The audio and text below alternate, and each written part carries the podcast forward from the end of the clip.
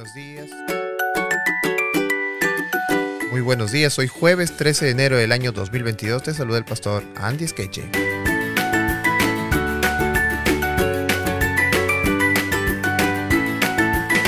El título de esta mañana es Yo te he engendrado hoy.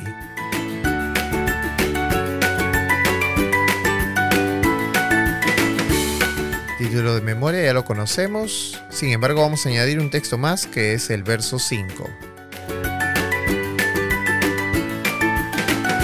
Hebreos capítulo 1 versículo 5 dice, Porque a cuál de los ángeles dijo jamás, mi hijo eres tú, yo te he engendrado hoy.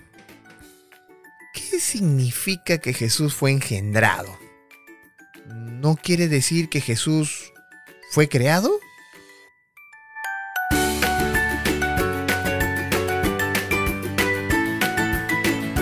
Muy bien, muy bien. Vamos a ver algunos textos del Antiguo y del Nuevo Testamento.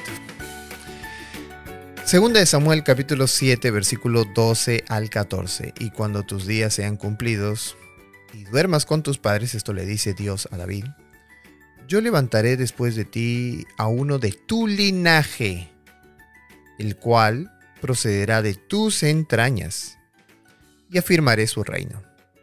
Él edificará casa a mi nombre, y yo afirmaré para siempre el trono de su reino. Yo le seré a él por padre, y él me será a mí hijo. Y si él hiciere mal, yo le castigaré con vara de hombres y con azotes de hijo de hombres. Ok, Dios le está prometiendo aquí algunas cosas interesantes a David. El hijo que sería levantado del, eh, para ser rey de Israel sería alguien del linaje de David. Ok. Y también este hijo afirmaría el trono del reino de David y edificaría la casa a nombre de Dios. Entonces Dios lo adoptaría, porque dice en el verso 14 que él le sería por padre, y el hijo de David sería adoptado como el hijo de Dios. ¿Ok? Esta es la promesa que Dios le hace a David. Ahora vamos a Salmos, capítulo 2, versículo 7, y dice, yo publicaré el decreto, Jehová me ha dicho, mi hijo eres tú, yo te engendré hoy. Bueno, pero cuando uno declara que su hijo y lo engendra, pues tiene que pasar mucho tiempo para la concepción y para que nazca, ¿verdad? Entonces, si nosotros leemos bien el texto, el hecho de que le diga mi hijo eres tú y yo te engendré, podríamos entenderlo más como yo te adopté hoy. ¿Verdad? Yo te adopto a ti como mi hijo.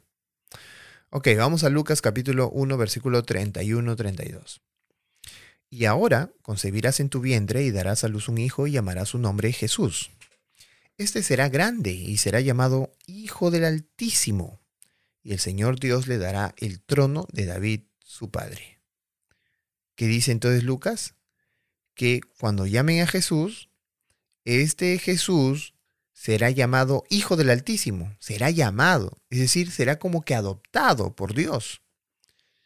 Y Dios le va a dar el trono de David, su padre. Entonces Lucas nos está confirmando que las promesas que se hizo de Dios a David se van a cumplir en Jesús. Es decir, el hecho que el hecho de que fue engendrado se da en el sentido de que fue adoptado por Dios como el Mesías príncipe prometido, el hijo de David. Y es decir, que al adoptarlo como hijo y proceder del linaje de David, obviamente también heredaba la legitimidad del trono, era un rey legítimo. Dios le prometió esto a David, pero se lo prometió no con relación a Salomón, sino se lo prometió en relación con Jesús el Cristo. El bautismo, la transfiguración de Jesús, fueron momentos claves para identificar a Jesús como el Hijo de Dios. Recuerden ustedes que Dios se manifestó en esos dos momentos y dijo Dios en su voz que Él era su Hijo. Según Romanos 1.4, Jesús se convirtió en el Hijo de Dios con poder.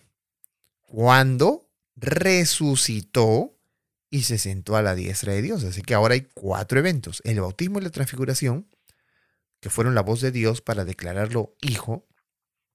Y Romanos capítulo 1, 4, donde Pablo dice que en su resurrección y cuando se puso a la diestra de Dios, se hizo hijo de Dios con poder. Así, de esta manera, Dios cumple su promesa a David de adoptar como hijo de Dios a Jesús y establecer el trono, el reinado, para siempre. Pero obviamente para David de repente representaba solo Israel, eh, aunque Dios estaba hablando de todo el reino de Dios por todo el universo. La palabra engendrado entonces que encontramos en Hebreos se aplica a Jesús, pero se aplica en su entronización, en el hecho de que Él suba al trono de Dios se refiere al comienzo del gobierno de Jesús sobre las naciones, pero no se trata al comienzo de su existencia. ¿Por qué? Porque Jesús era eterno, era Dios, nunca dejó de existir. Hebreos 7.3 dice que Jesús no tiene principio de días ni fin de vida. Él es eterno. Por lo tanto, la referencia de Hijo unigénito no tiene nada que ver con su naturaleza sino con su papel en el plan de salvación. Y ese papel es que Él sea gobernador, rey de todo, ya que Cristo hizo realidad todas las promesas del pacto. Qué maravilloso plan de Dios para cada uno de nosotros. Y es cada vez más entendible cuando lo, lo leemos más y nos damos cuenta de todo lo que Dios ha hecho por nuestra salvación. Vamos a orar entonces esta mañana. Señor Dios que moras en los cielos. Gracias, oh Dios, porque tú te has manifestado. Porque al leer tu palabra, entendemos que tú no eres un Dios creado. Y que Jesús no fue tampoco una creación tuya, sino que son Dios. Quizás nuestra mente no pueda entenderlo absolutamente pero tus declaraciones nos dan paz, nos dan confianza de que cuando hablamos con Jesús, hablamos con el Padre también. Que cuando vemos a Jesús, vemos al Padre también. Entendemos ahora el propósito de ambos. Entendemos las decisiones de ambos. Y aunque a veces son difíciles de entender para nosotros, las aceptamos porque confiamos en ti, oh Dios. confiamos en tu eterno poder en que todas las cosas suceden por un motivo y una razón. Gracias, Padre, porque tú estás atento a nuestras declaraciones y a nuestras oraciones. Te pedimos en esta mañana que tú nos sigas dando de tu palabra para entender, para comprender y para añadir a nuestra fe confianza. Te pedimos Dios todo esto en el nombre de tu Hijo amado Jesús. Amén, Señor.